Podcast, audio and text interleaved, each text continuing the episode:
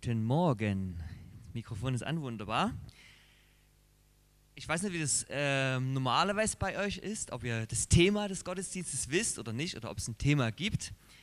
Ähm, ich habe ganz bewusst gesagt, ich verrate es heute noch nicht, zumindest nicht am Anfang, denn es wird ein ganz kleines bisschen interaktiv am Anfang. Also ihr müsst wirklich ganz wenig mitmachen. Ähm, ich will euch heute ein biblisches Prinzip ja, verraten oder erinnern, was ihr bestimmt kennt, aber was mir in meinem Leben, ähm, vor allem im letzten Jahr, viel begegnet ist oder was ich neu lernen musste. Und äh, um euch das nahe zu bringen, werde ich euch ganz kurz drei, ja, drei Geschichten erzählen aus der Bibel, die wahrscheinlich die meisten von euch kennen. Ähm, genau, und danach habe ich eine Frage zu diesen Geschichten. Und das ist dann der interaktive Teil. Aber dazu kommen wir später. Genau fangen direkt an. Geschichte Nummer eins: Drei Männer im Feuerofen. Ich habe schon gesehen, es hat schon Klick gemacht bei einigen Leuten im Kopf. Also, wir sind in Babylon. Das Volk Israel ist im Exil. Der damals herrschende König Nebukadnezar regiert. Ich mache es wirklich ganz kurz. Und er lässt ein goldenes Standbild aufstellen und es gibt ein königliches Gesetz. Und wenn im Land alle mögliche Art von Musik zu hören ist, die äh, genau dafür ähm, aufgestellt wurde, dann müssen alle Menschen niederfallen und dieses Standbild anbeten. Nun waren eben die Israeliten im Exil, entsprechend auch dort. Und es gab drei jüdische Männer, die tatsächlich Stellungen hatten im Bezirk und die dieses Gesetz missachteten. Sie taten es einfach nicht. Und als sie sozusagen dann angeschwärzt wurden beim König, hat er sie zu sich berufen und ihnen noch einmal die Chance gegeben. Wenn ihr jetzt anbetet, drücke ich vielleicht ein Auge zu. Ansonsten werdet ihr in den brennenden Feuerofen geworfen. Mit anderen Worten getötet. Und ihre Antwort die möchte ich kurz zitieren, steht im Daniel 3, Abvers 16. Da fingen an Shadrach, Meshach und Abednego und sprachen zum König Nebukadnezar. Es ist nicht nötig, dass wir dir darauf antworten. Siehe, unser Gott, den wir verehren, kann uns erretten aus dem glühenden Feuerofen. Und auch aus deiner Hand, o König, kann er erretten. Und wenn er es nicht tut, so sollst du dennoch wissen, dass wir deinen Gott nicht ehren und das goldene Bild, das du hast aufrichten lassen, nicht anbeten werden. Schon eine taffe Antwort auf so eine Situation, wo die drei Männer sich befinden. Und äh, es kommt, wie es kommen muss, sie werden in den Feuerofen hineingeworfen. Aber wer die Geschichte kennt, das ist nicht das Ende, sie sterben nicht. Nein, ein Engel Gottes rettet sie und der König lässt sie herausholen und muss einsehen, dass es doch einen größeren Gott gibt als den, den er aufstellen lassen hat. Und Schadrach, Meshach und Abednego wurden sogar noch befördert und bekamen höhere Stellen in Babel. Soweit Geschichte 1. Geschichte 2. Wir gehen ins Neue Testament Paulus und Silas im Gefängnis. Paulus und Silas, zwei bekannte Missionare, wir haben heute schon von Paulus gehört.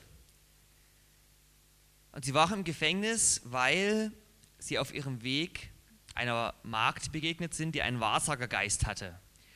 Und das hat sie irgendwann so genervt, glaube ich, kann man sogar so sagen, dass sie dieser, diesem Geist Einhalt geboten im Namen von Jesu. Dieser Geist verschwand und diese Magd konnte nicht mehr wahrsagen. Das Problem an der Sache war, dass die Auftraggeber jetzt ziemlich sauer waren, weil sie jetzt kein Geld mehr verdienen konnten. Und sie ließen ihren Einfluss spielen, woraufhin Paulus und Silas gegeißelt und später ins Gefängnis geworfen wurden. Dort wurden sie in, eine, in die innerste Zelle äh, gebracht, angekettet und bewacht, ausbruchsicher, könnte man sagen. An dieser Stelle möchte ich auch kurz zitieren, was dann geschah in Apostelgeschichte 16, Vers 25. Um Mitternacht aber beteten Paulus und Silas und lobten Gott. Und es hörten sie die Gefangenen. Plötzlich aber geschah ein großes Erdbeben, sodass die Grundmauern des Gefängnisses wankten. Und sogleich öffneten sich alle Türen und von allen fielen die Fesseln ab. Sie waren frei. Und der verantwortliche Kerkermeister, er wollte sich schon das Leben nehmen, weil er dachte, dass alle weg wären und somit sein Auftrag der Bewachung nicht erfüllt wäre. Aber sie waren noch da. Sie blieben dort, flohen nicht und die Geschichte endet damit, dass der Kerkermeister sie zu sich nach Hause nahm und er, so steht es geschrieben, und sein ganzes Haus wurden gläubig. Geschichte Nummer zwei. Wir springen zurück ins Alte Testament, in die Zeit der Könige von Israels und in die wohl bekannteste Geschichte oder eine der bekanntesten im ersten Samuel, David und Goliath. Es war wieder einmal Krieg zwischen den Philistern und den Israeliten, wie so oft. Das Problem diesmal, die Philister hatten einen Riesen, Goliath, scheinbar unbesiegbar, größer, stärker. Und dieser stellt sich jeden Tag vor die Schlachtreihen Israels, verhöhnt sie samt ihres Gottes. Es scheint ausweglos. Und König Saul bot sogar seine Königstochter, also die Heirat mit seiner Königstochter, als Preis für den an, der Goliath besiegt. Weil Goliath hat gesagt, ihr müsst nur einen schicken und wenn der mich besiegt, werden wir euch alle untertan. Doch keiner aus dem Volk Israel traut sich. Außer einem Hirtenjungen, David, der eigentlich nur seine großen Brüder besucht auf Geheiß seines Vaters. Und dieser hört Goliaths Schmähungen und für ihn ist sofort klar, ich kämpfe. Ich kämpfe gegen diesen Riesen. Und tatsächlich, er stellt sich diesem Feind. Und es kommt zur entscheidenden Szene, nachdem der Riese Goliath seine täglichen Verhöhnungen herausgebrüllt hat. Und auch hier zitiere ich wieder. David aber sprach zu dem Philister, du kommst zu mir mit Schwert, Spieß und Sichelschwert. Ich aber komme zu dir im Namen des Herrn Zebaoth, des Gottes der Schlachtreihen Israels, die du verhöhnt hast. Heute wird dich der Herr mir überantworten, dass ich dich erschlage und dir den Kopf abhaue und gebe deinen Leichnam und die Leichname des Heeres der Philister heute den Vögeln unter den Himmel und dem Wind auf der Erde, damit alle Welt innewerde, dass Israel einen Gott hat und damit diese ganze Gemeinde inne werde, dass der Herr nicht durch Schwert oder Spieß hilft. Denn der Krieg ist des Herrn und er wird euch in unsere Hand geben.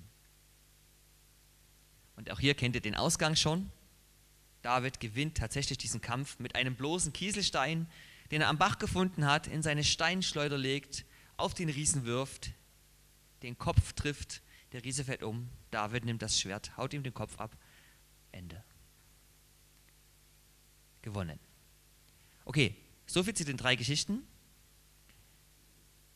Nochmal ganz kurz: drei Männer im Feuerofen, Paulus und Silas im Gefängnis, David und Goliath. Ich hoffe, ihr habt alles noch vor Augen. Und die entscheidende Frage, was haben diese drei Geschichten gemeinsam? Und es gibt mehrere Antwortmöglichkeiten. Ich weiß, ich will eine bestimmte hören. Und wer die findet, schauen wir mal. Ihr dürft einfach jetzt mal reinrufen. Was haben diese Geschichten eurer Meinung nach gemeinsam? Traut euch.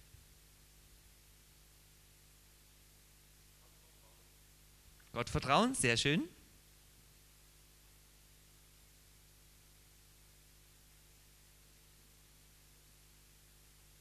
Auch richtig.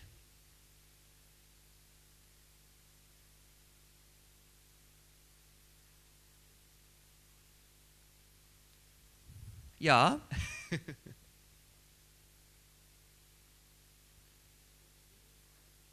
mhm.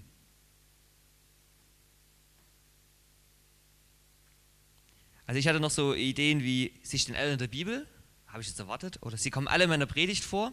Aber nein, auch das sind nicht die Antworten. Gibt es noch eine Idee? Also ich gebe noch einen kleinen Tipp. Es war so ein bisschen schon dabei. Ich habe schon Favoriten.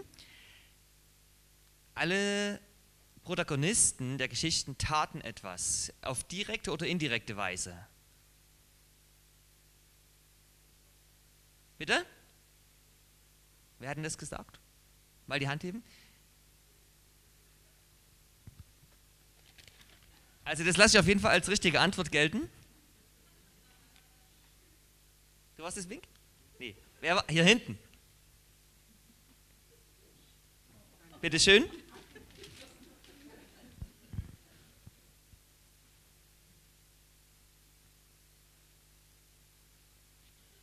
Also es lohnt sich manchmal in die Kirche zu gehen. Ne? nee, ähm, erstes Gebot war auch schon nah dran, aber hier war es eben ausgesprochen. Genau, ähm, im Grunde, was auch noch so natürlich ein ähm, vorstechendes Merkmal ist, dass überall ein Wunder geschehen ist, wie du schon gesagt hast, oder ein äh, Gott, Gott eingegriffen hat auf vielleicht übernatürliche Weise. Aber ja, die, dieses Wunder oder die, der Ausweg der Situation wurde im Grunde nirgends so richtig erbeten. Also man liest nirgendwo so ganz konkret, bitte Gott, hilf mir gegen diesen Riesen, bitte hol uns aus diesem Feuerofen. Nein, die haben sogar gesagt, es ist egal, ob wir verbrennen. Und Paulus und Silas, die lobten einfach. Sie haben Gott die Ehre gegeben. Oder mit anderen Worten, sie haben angebetet. Man kann das ähm, drehen und wenden oder beschreiben, wie man will. Deswegen ist so mein Prinzip, was ich euch mitgebracht habe, Anbetung oder Ehre Gottes auch in den schwierigen Zeiten. Und witzigerweise oder göttlicherweise waren viele ähm, Dinge, die wir heute gehört haben, die, die Losung, auch der äh, Vers des Tages in der Bibel-App, wer das gelesen hat, gingen alle um dieses Thema, obwohl ich dieses Thema schon lange mit mir trage und für heute vorbereitet hatte. Lasst uns noch mal kurz auf diese drei Szenen schauen. Wir fangen an mit die drei Männer im Feuerofen und ich will noch mal zitieren, was Daniel sagt oder die drei. Es ist nicht nötig, ab Vers 16, dass wir dir darauf antworten, siehe, unser Gott, den wir verehren, kann uns erretten aus dem glühenden Feuerofen. Und auch aus deiner Hand, o oh König, kann er erretten. Und wenn er es nicht tut, so sollst du dennoch wissen, dass wir, ein, dass wir deinen Gott nicht ehren und das goldene Bild, das du hast aufrichten lassen, nicht anbeten werden. Also wenn das nicht Anbetung oder Ehre Gottes ist, dann fällt mir auch nichts mehr ein. In Anbetracht des Ausgangs dieser Situation, dass der Tod ihnen sicher ist, dass, sie, dass es keinen Ausweg gibt, geben sie Gott trotzdem die Ehre. Völlig egal, wie, wie es ausgeht. Sie geben ihm öffentlich Ehre und zeigen somit ganz öffentlich vor allen Leuten auch ihre Loyalität zu ihrem Gott. Für mich Anbetung, gelebte Anbetung. Genauso Paulus und Silas im Gefängnis. Ganz einfacher, unscheinbarer Vers. Um Mitternacht aber beteten Paulus und Silas und lobten Gott. Sie haben einfach Lieder gesungen und Gott gelobt. Und die waren bestimmt nicht glücklich über ihre Lage. Also keine Ahnung, ob es jemand im Gefängnis gibt, der gern im Gefängnis ist oder gern geschlagen wird oder beides. Ähm, Schmerzen und Angst hatten sie vielleicht auch, weil sie nicht wussten, was am nächsten Tag auf sie zukommt. Aber sie haben sich für Lobpreis entschieden. Sie haben sich entschieden, das hier und jetzt mit Gott zu verbringen und ihm die Ehre zu geben. Und das klingt für uns oft so selbstverständlich, weil wir diese Geschichte kennen und schon so oft gehört haben. Aber im Grunde, wie schwierig muss das gewesen sein? Was für eine Anbetung Gottes. Und natürlich auch David und Goliath. Ich zitiere noch, noch mal den Vers 55. Ich aber komme zu dir im Namen des Herrn Zebaoth, des Gottes der Schlachtreihen Israels. Ich komme zu dir im Namen des Herrn. David hatte vielleicht oder bestimmt auch Angst. Ich meine, keiner der anderen tausenden Israeliten hatte dieses Risiko gewagt. Und die waren ja auch alle gläubig, die kannten Gott. Und die hatten auch Kriegsausbildung. Die hatte David nicht. Aber David, er war sich bewusst, dass Gott mächtig und heilig ist. Er lebte das. Und in diesem Wissen, ja, in dieser Herzenshaltung hat er sich dem Riesen gestellt. Auch diese Haltung, dieses, dieses Bewusstsein ist für mich Anbetung Gottes. So durchs Leben zu gehen. Und ich habe diese Geschichten ausgewählt, weil auch ich mich oft in schwierigen Situationen wiederfinde. Und glaube, dass uns das wahrscheinlich alle betrifft. Vielleicht nicht ganz so extrem oder krass wie in diesen Geschichten. Ich weiß nicht, wer schon mal mit dem Tod konfrontiert wurde. Aber jeder von uns geht durch Probleme, manchmal kurze Situationen, manchmal aber auch monatelange Wüstezeiten oder irgendwas dazwischen. Und in solchen Zeiten fällt es mir und euch vielleicht auch manchmal schwer, überhaupt an Gott zu glauben, ihm zu vertrauen, zu glauben, dass er gut ist, einen Plan für mein Leben hat. Und ganz ehrlich, am allerwenigsten ist uns dann nach Anbetung, nach Lobliedern, nach ihm die Ehre geben zumute. Also zumindest geht es mir oft so. Wenn das bei euch nicht der Fall ist, würde ich jetzt direkt gehen, weil dann habt ihr die Predigt schon verstanden. Aber ich bleibe jetzt einfach mal stehen in der, in der Hoffnung, dass auch ihr manchmal Probleme habt. Und statt anzubeten oder statt ihm die Ehre zu geben, fokussieren wir uns natürlich gern dann auf die Probleme selbst. Wir machen die, den Inhalt zu unserem Gebet. Und das haben wir heute schon in der Lesung gehört und das ist auch gut und richtig. Denn auch aus Anfechtung, aus Situation, die Gott uns vielleicht ähm, passieren lässt, entsteht Glaube, Geduld, Hoffnung. Das hat der Gerd heute schon erzählt. Also es ist völlig legitim, zu Gott zu beten und dass er uns hilft und uns möglichst ein, eine Problemlösung ähm, an die Hand gibt. Und wenn dann noch ein Wunder passiert, wie in den drei Geschichten, umso besser. Was für ein Glaubenszeugnis. Ne? Wir beten, es passiert ein Wunder. Besser kann es nicht gehen. Aber das ist leider nicht immer so. Oft bleiben die Wunder aus. Und die Problematik zieht sich vielleicht länger, als wir uns das gedacht haben. Und genau in diesen Zeiten habe ich Anbetung als, als Mittel, als Weg, als Haltung entdeckt. Die ganzen Männer aus den Geschichten haben eins verstanden. Gott zu anbeten hat im Grunde nichts mit der Situation zu tun. Gott zu anbeten bedeutet ihm in allen Lagen die Ehre zu geben, auch wenn es manchmal schwer fällt. In guten Lebensphasen fällt uns Anbetung oft leichter, weil wir oft auch dankbar sind, was auch in Ordnung ist, dankbar zu sein und da deswegen anzubeten. Aber im Grunde ist auch das nicht der Grund für Anbetung, sondern einfach nur, weil Gott ist, der er ist. Der allmächtige Gott, Retter, heilig, Schöpfer über allem und doch erniedrigt für dich und mich. Und vieles mehr, was wir jetzt aufzählen könnten. In schweren Zeiten ist dieses Wissen ein absoluter Schlüssel.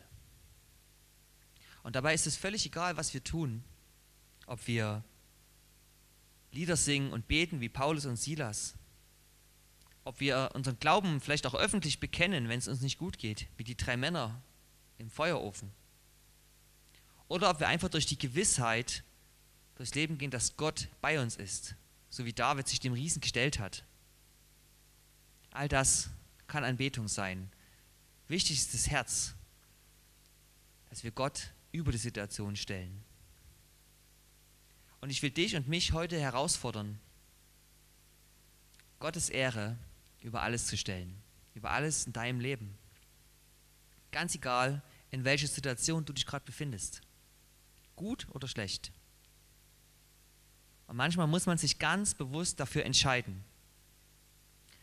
Wo es mir nicht gut ging, habe ich Gott oft gesagt, ich habe keine Lust, dich anzubeten. Ich habe keine Lust, dankbar zu sein. Ich kann es mir nicht vorstellen, wie ich das jetzt machen soll. Aber ich habe mich manchmal trotzdem entschieden, habe gesagt, trotzdem gebe ich dir jetzt die Ehre. Trotzdem singe ich jetzt einfach ein Lied. Trotzdem lese ich jetzt einfach die Bibel und bete dich an. Manchmal habe ich es fast schon proklamiert, so um sich selbst so zu pushen oder zu beeinflussen. Und dann habe ich einfach gebetet, Lieder gesungen, ihm die Ehre gegeben, denn er ist würdig, angebetet zu werden. Und es hat nicht immer und es wird auch nicht immer unbedingt deine Probleme lösen. Aber es ändert die Perspektive. Weg von den Umständen, von den Problemen, von den Situationen hin zu Gott. Zu diesem allmächtigen Gott, der alles tun kann. Und eins kann ich sagen, du wirst Frieden bekommen, denn du tust das Richtige. Und was noch darüber hinaus passiert, sei gespannt. Also lasst euch heute ermutigen, egal was gerade in deinem Leben läuft, bete Gott an, denn er ist der wahre, allmächtige und heilige Gott. Amen.